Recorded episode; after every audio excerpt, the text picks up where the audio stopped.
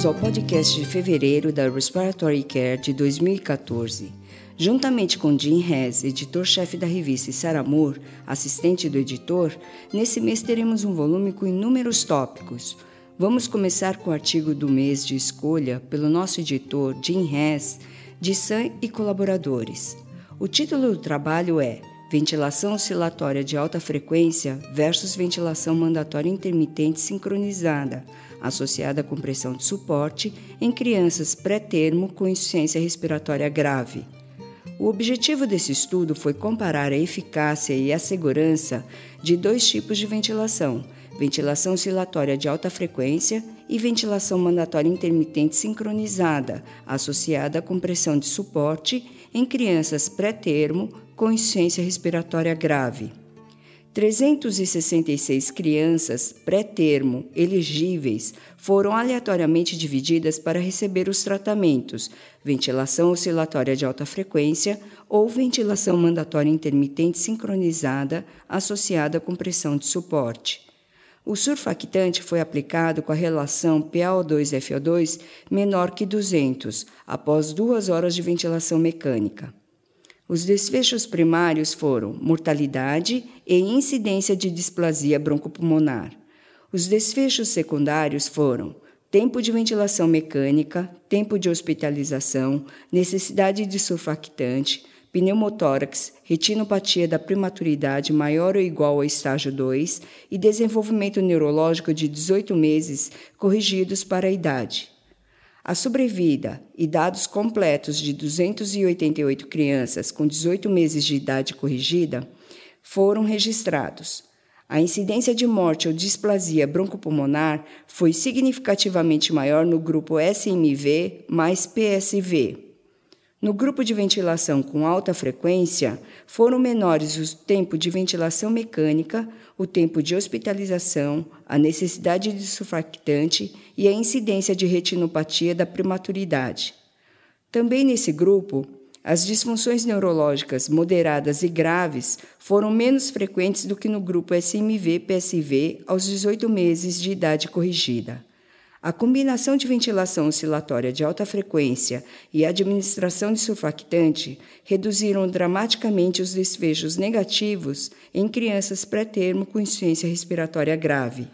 Sam e colaboradores concluíram que a ventilação oscilatória de alta frequência inicial em crianças pré-termo com insuficiência respiratória grave reduziu a incidência de morte e de displasia broncopulmonar e melhorou os desfechos de neurodesenvolvimento de longo prazo.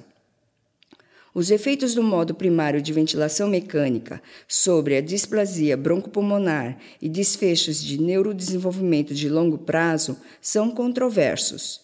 Sam e colaboradores compararam a ventilação oscilatória de alta frequência e ventilação mandatória intermitente sincronizada associada com pressão de suporte em crianças pré-termo com insuficiência respiratória grave. Os autores acharam que a ventilação inicial com ventilação oscilatória de alta frequência em crianças pré-termo com insuficiência respiratória grave reduziu a incidência de morte e de displasia broncopulmonar, além de melhorar os desfechos de neurodesenvolvimento de longo prazo. Como Wilson indicou em seu editorial, dados aos resultados dramaticamente diferentes de estudos prévios que compararam ventilação oscilatória de alta frequência e ventilação mecânica convencional, esse estudo poderá enfrentar ceticismo pela comunidade de cuidados respiratórios neonatais. Nosso próximo artigo é de Gupta e colaboradores o efeito de um protocolo de interrupção da ventilação mecânica em pacientes com desmame simples e difícil, impacto sobre os resultados clínicos.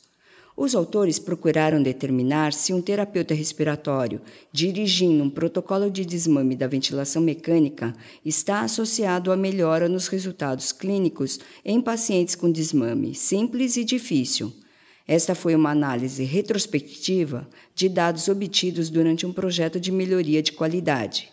Gupta e colaboradores coletaram dados de 803 pacientes consecutivos sob ventilação mecânica internados na UTI de um hospital universitário terciário.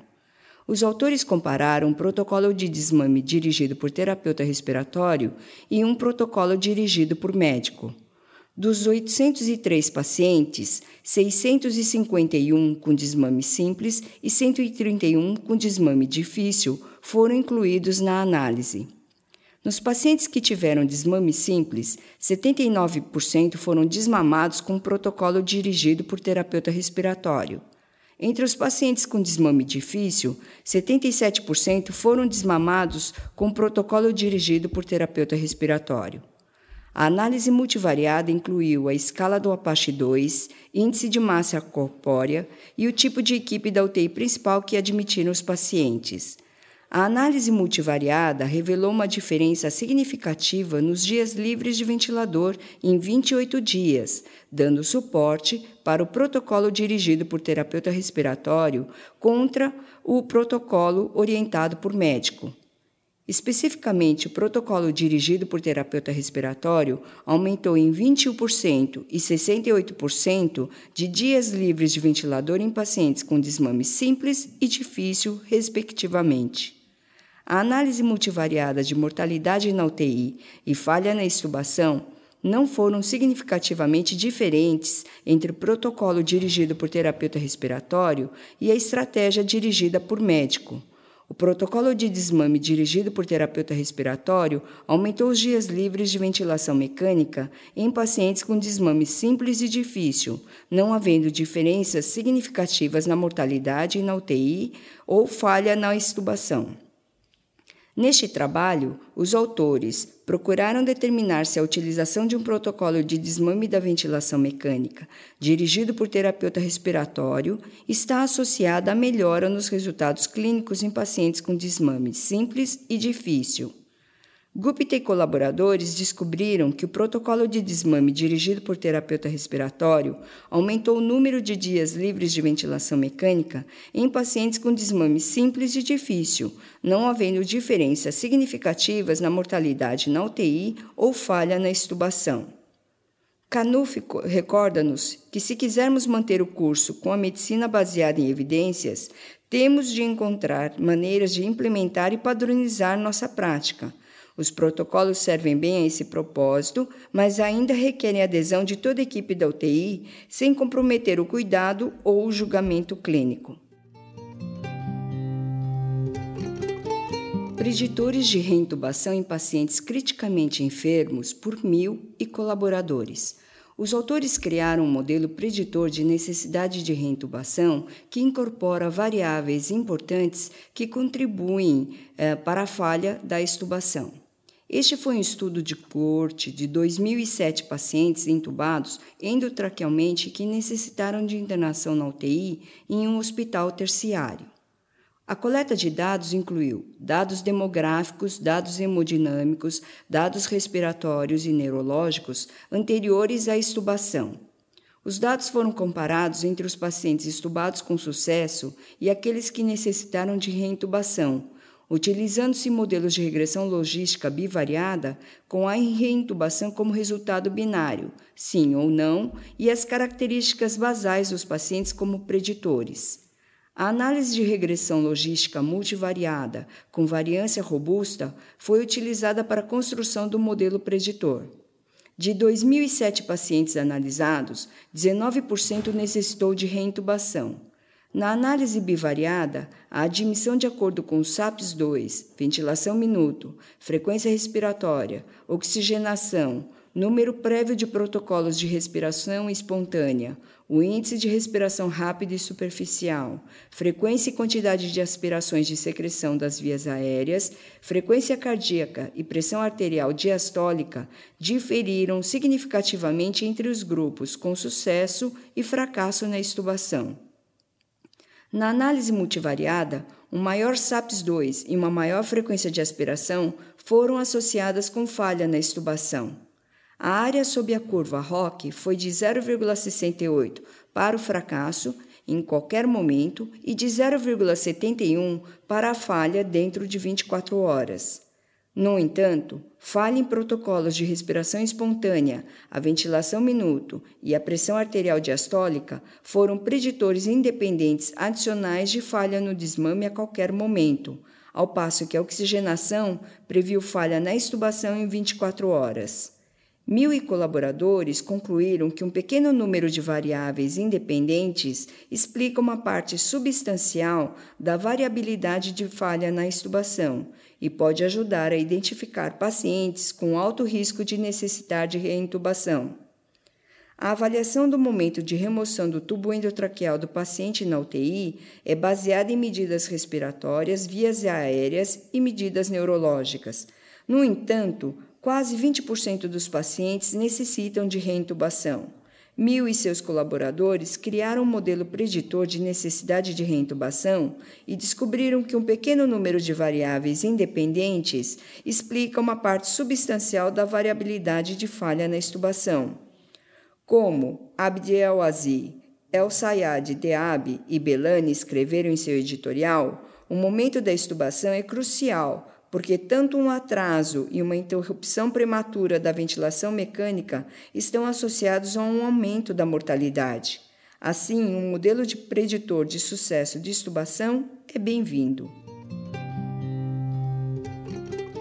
Em seguida, temos o artigo Resultados de pacientes tratados com ventilação não invasiva por uma equipe de emergência médica nas enfermarias, de Khalid e colaboradores.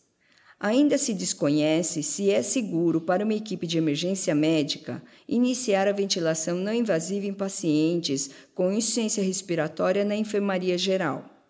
Os autores avaliaram 1.123 chamadas da equipe de emergência em 30.217 pacientes de enfermaria geral entre janeiro de 2009 e junho de 2011, a partir do banco de dados prospectivamente mantido por essa equipe de emergência médica em um hospital terciário. Foram excluídos pacientes transferidos para UTI no mesmo dia da chamada da equipe de emergência médica. Os pacientes restantes foram divididos em dois grupos: os que foram submetidos à ventilação não invasiva e os que não iniciaram ventilação não invasiva pela equipe de emergência médica.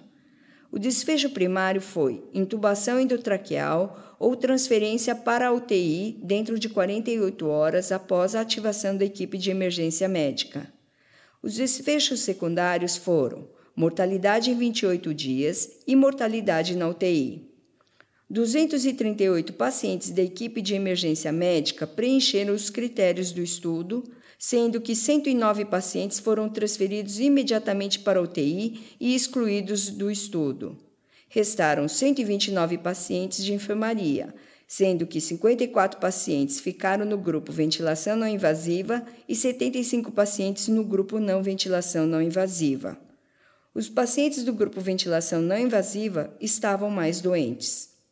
Pacientes com edema pulmonar, exacerbação da DPOC ou exacerbação da asma foram os mais submetidos à ventilação não invasiva, e pacientes com pneumonia menos propensos à ventilação não invasiva.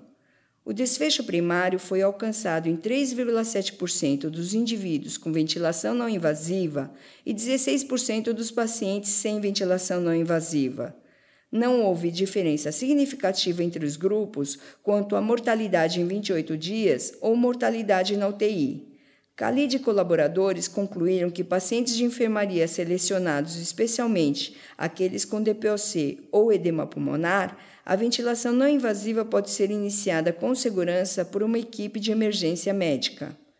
Iniciar a ventilação não invasiva nas enfermarias não é universalmente aceito. As equipes de emergência médica são destinadas a fornecer cuidados imediatos e monitorar a deterioração clínica dos pacientes nas enfermarias gerais. Se é seguro para uma equipe de emergência médica iniciar ventilação não invasiva em pacientes de enfermaria, ainda não está esclarecido. Khalid e colaboradores encontraram que pacientes com DPOC ou edema pulmonar, a ventilação não invasiva pode ser iniciada com segurança por uma equipe de emergência médica. O próximo trabalho é de Falcone e colaboradores, visualização gráfica da polissonografia pelos pacientes, uma nova estratégia educacional para melhorar a adesão à CPAP no tratamento da apneia obstrutiva do sono. Os autores testaram a hipótese de que a visualização gráfica da polissonografia por pacientes melhoraria a adesão à CPAP. Foi realizado, então, um estudo controlado de grupos paralelos com 206 recém-diagnosticados pacientes com síndrome da apneia obstrutiva do sono, randomizados em dois grupos, um grupo com suporte padrão e um grupo com suporte educativo. Cada paciente do grupo suporte educativo visualizou dois polissonogramas consecutivos na tela do computador o primeiro polissonograma foi gravado durante uma noite diagnóstica padrão de polissonografia, e o segundo foi gravado durante uma noite de polissonografia com CPAP nasal. A atenção do paciente foi dirigida apenas para as curvas de fluxo aéreo e de saturação de oxihemoglobina. Os resultados clínicos foram avaliados por meio da polissonografia no início da CPAP e após 1, 3 e 12 meses. Após 12 meses de CEPAP, 76% do grupo de suporte educativo e 52% do grupo de suporte padrão retornaram para uma visita de acompanhamento. Uma diferença estatisticamente significativa foi alcançada após um e três meses. Além disso, o uso da CEPAP, medido em horas de uso por noite, foi maior no grupo de suporte educativo em cada visita controle. Falcone e colaboradores concluíram que a visualização gráfica da polissonografia por pacientes com apneia obstrutiva do sono pode aumentar a adesão à CEPAP, como avaliada pela taxa de retorno para a visita de acompanhamento e com uso significativo da CEPAP noturna. A CEPAP é atualmente o tratamento de escolha para a síndrome da apneia obstrutiva do sono, mas a adesão à terapia ainda é pobre. Muitos ensaios educacionais têm sido propostos para aumentar a adesão à CEPAP. Falcone e colaboradores acharam que essa estratégia educacional em pacientes com apneia obstrutiva do sono pode aumentar a adesão à CEPAP, como avaliada pela taxa de retorno de visitas de acompanhamento e significativo uso noturno da CEPAP. Nosso próximo artigo é Previsão de readmissões em 30 dias por pneumonia, uma tentativa de um centro único para aumentar o desempenho de um modelo, por Mater e colaboradores. Os autores tentaram aumentar o desempenho de um modelo preditor de readmissões em 30 dias por pneumonia com a adição de variáveis encontradas em outros estudos, tidas como benéficas. De 133.368 internações em um hospital terciário no período de janeiro de 2009 a março de 2012, foi feito um estudo do coorte que consistiu de 956 readmissões hospitalares por pneumonia, usados como índices dos centros de serviços médicos da Medicare e da Medicaid. Mater e colaboradores coletaram variáveis previamente relatadas como estarem associadas com todas as causas de readmissão em 30 dias por pneumonia, incluindo sinais vitais, comorbidades, resultados laboratoriais, dados demográficos, indicadores socioeconômicos e indicadores de utilização hospitalar.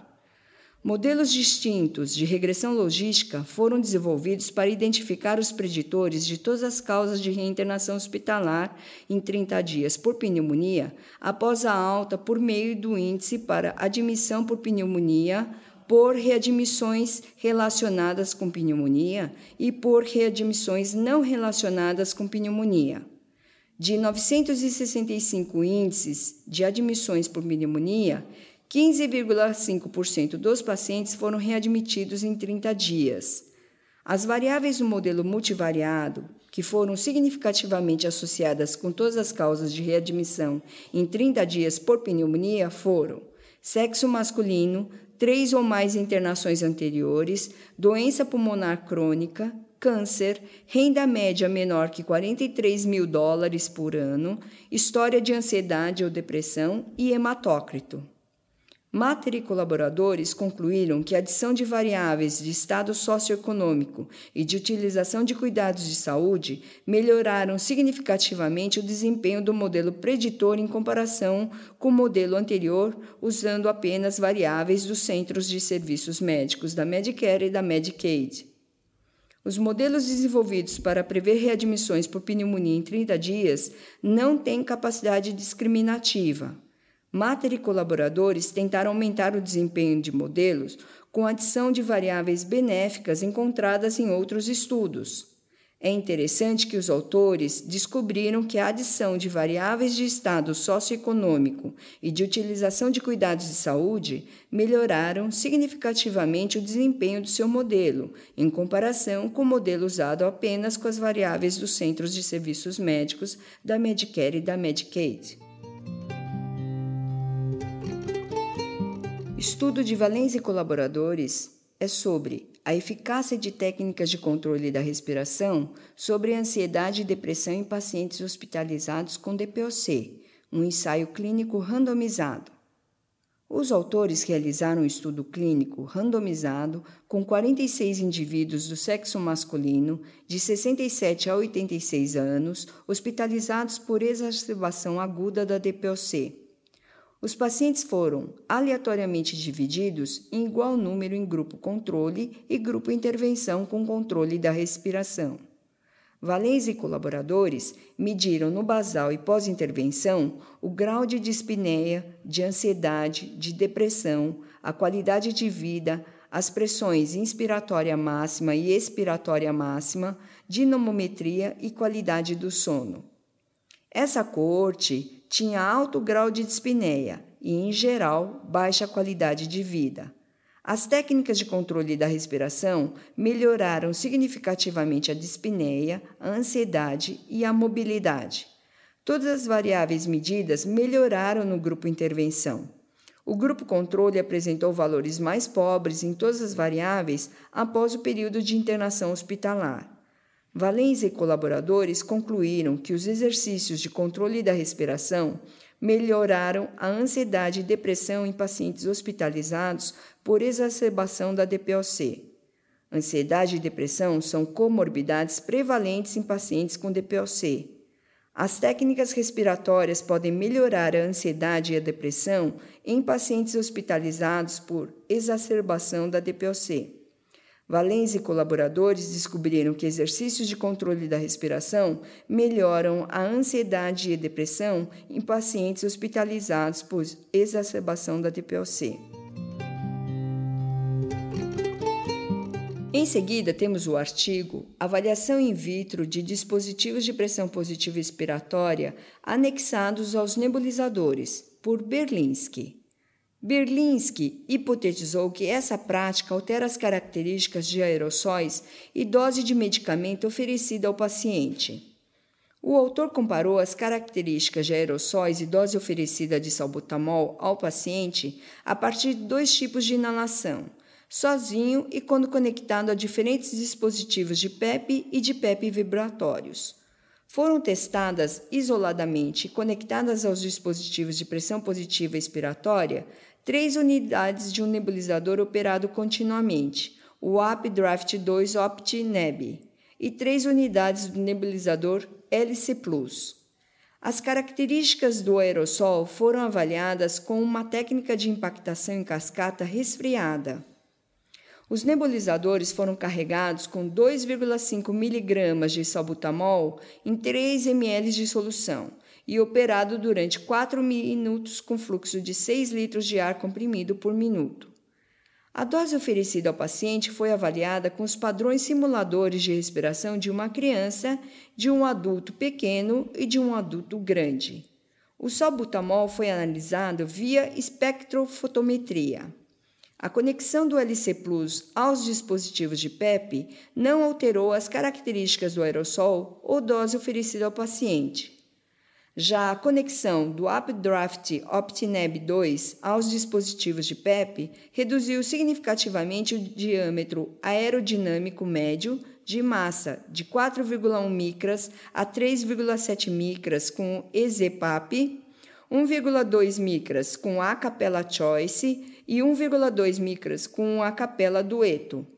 A quantidade total de salbutamol capturada pelo impactador diminuiu quando conectado a qualquer acapela Choice ou acapela Dueto, sendo 17 a 25% retido nos dispositivos de PEP. A redução de dose ofertada ao paciente de salbutamol foi de 76 e 84% quando o nebulizador foi conectado ao Acapella Choice e ao Acapella Dueto, respectivamente.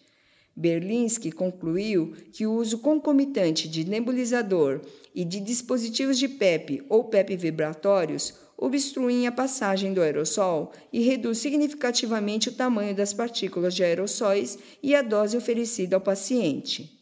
Pacientes com fibrose cística executam técnicas de desobstrução brônquica e recebem medicamentos via nebulização regularmente. Alguns dispositivos de PEP permitem a administração concomitante de aerossol terapia.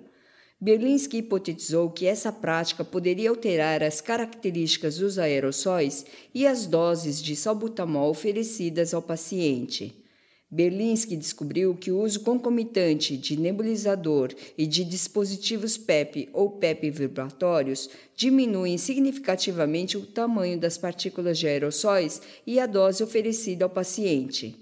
É importante que os terapeutas analisem esses resultados ao implementar a terapia. Importância do estado de utilização de inalador no controle da asma em adultos. Estudo da inalação no tratamento da asma. Por Ildes, em nome do Grupo de Estudos da Inalação no Tratamento da Asma. Este estudo foi desenhado para avaliar a técnica de inalação e o papel da educação no controle da asma entre os pacientes com asma persistente na Turquia. 572 pacientes com asma persistente foram incluídos neste estudo observacional registrado e conduzido na Turquia. Os dados sobre o uso efetivo e correto dos dispositivos inalatórios foram coletados por meio do questionário Facilidade de uso de dispositivo inalatório aplicados em pacientes e médicos. O controle da asma foi melhor, com melhoria significativa da técnica e redução de erros básicos para 0 e 1, independentemente do tipo de inalador. No geral, o erro básico mais comum associado à inalação foi falha na realização de exalação antes de inalar o medicamento por meio do dispositivo. Houve concordância entre os pacientes e os médicos na proporção de técnica inalatória correta apenas para o tipo spray de inaladores. Os autores concluíram que um acompanhamento próximo e verificação repetida da técnica de inalação do paciente e correção de erros a cada visita por um médico parecem estar associados com a redução significativa na porcentagem de pacientes que fazem erros básicos durante as manobras de inalação independentemente do dispositivo e com um controle melhor da asma persistente. Não há discussões que a educação adequada e treinamento de técnica inalatória correta têm tido um papel importante na obtenção de ótimo benefício terapêutico ideal no controle da asma. Neste estudo, verificou-se que o acompanhamento próximo com verificação repetida da técnica de inalação do paciente e correção dos erros foi associado com uma redução significativa na porcentagem de pacientes que cometem erros básicos em manobras de inalação, independentemente dos dispositivos inalatórios. Isto foi associado a um melhor controle da asma persistente. Nosso próximo artigo é de Rand e colaboradores. Avaliação da obstrução das vias aéreas centrais usando oscilometria de impulso pré e pós broncoscopia intervencionista. Os autores avaliaram as correlações entre as medidas de oscilometria de impulso, os sintomas e o tipo de estreitamento das vias aéreas pré e pós broncoscopia intervencionista, e se os parâmetros de oscilometria de impulso podem discriminar a obstrução de vias aéreas centrais entre fixa e dinâmica. 20 pacientes consecutivos com obstrução de vias aéreas centrais foram submetidos à espirometria, oscilometria de impulso, tomografia computadorizada e avaliação de dispneia pré e pós broncoscopia intervencionista. O índice de colapsibilidade foi calculado usando a morfometria de imagens durante a broncoscopia. A obstrução dinâmica ou variável de vias aéreas centrais foi definida como um índice de colapsibilidade maior que 50%. A obstrução fixa central foi definida como um índice de colapsibilidade menor que 50%. O grau de obstrução foi analisado por meio de medidas de tomografia computadorizada. Depois da broncoscopia intervencionista, todas as medidas de oscilometria de impulso melhoraram significativamente, especialmente a resistência em 5 Hz e a reatância em 20 Hz. Alterações na escala de dispneia se correlacionaram com a resistência em 5 Hz, com a diferença entre a resistência de 5 Hz e a resistência de 20 Hz e com a reatância de 5 Hz, mas não se correlacionaram com a espirometria. O tipo de obstrução também se correlacionou com a escala de dispneia e mostrou medidas distintas de oscilometria de impulso. Rand e colaboradores concluíram que as medidas de oscilometria de impulso se correlacionam com a melhora de sintomas após a broncoscopia intervencionista. A espirometria é utilizada para avaliar fisiologicamente pacientes com obstrução de vias aéreas centrais pré e pós-broncoscopia intervencionista, mas nem sempre é viável nesses pacientes, quando não se localiza o sítio anatômico de obstrução e não se pode correlacionar com o comprometimento funcional do paciente. Mas, com a oscilometria de pulso, pode-se superar essas limitações. Rand e colaboradores encontraram que as medidas de oscilometria de impulso se correlacionam com melhora dos sintomas após a broncoscopia intervencionista. A oscilometria de impulso pode ser útil para discriminar a obstrução dinâmica e obstrução fixa das vias aéreas centrais. Agora resumiremos os trabalhos restantes de pesquisa originais da edição de fevereiro da Respiratory Care. Otto e colaboradores compararam a capacidade de sete ventiladores de UTI e três ventiladores de ventilação não invasiva para compensar vazamentos durante a ventilação não invasiva pediátrica simulada. Os autores acharam que a compensação de vazamento da ventilação não invasiva pediátrica pode ser parcialmente realizada, mas varia muito entre os ventiladores, bem como de acordo com a simulação de peso dos pacientes e de mecânica respiratória. Pacientes com DPOC têm reduzida tolerância ao exercício associado à dispneia. Essa intolerância ao exercício é principalmente devida à disfunção da mecânica ventilatória, mas também está associada a uma combinação de fatores, incluindo a troca ineficiente de gases, acidose lática em exercícios de baixa intensidade e hipoxemia induzida pelo exercício. O estudo de Maekura e colaboradores teve o objetivo de caracterizar os fatores de risco de vida, tais como hipoxemia, acidose e ativação simpática durante o exercício nesses pacientes. Os autores descobriram que os indivíduos com a capacidade de exercício mais gravemente reduzida tinham características de hipoxemia induzida pelo exercício, excesso de atividade simpática e progressiva acidose respiratória em exercícios de baixa intensidade. Xi e colaboradores desenvolveram modelos para quantificar o crescimento das vias aéreas na região nasolaríngea em humanos em idades precoces e avaliar o impacto desse crescimento sobre a resistência e sobre a deposição de aerossol durante a respiração. Os autores descobriram que os efeitos da idade são significativos em ambos, tanto na resistência à respiração quanto na deposição de partículas. O método acoplado de imagem computacional dinâmica de fluido constitui uma estratégia eficiente e eficaz na compreensão dos fluxos aéreos específicos do paciente e deposição de partículas. Isso tem implicações importantes na oferta de drogas inalatórias em pediatria e diagnóstico de doenças respiratórias. Pacientes com DPOC têm um risco aumentado de doença cardiovascular e aumento da mortalidade de causa cardíaca.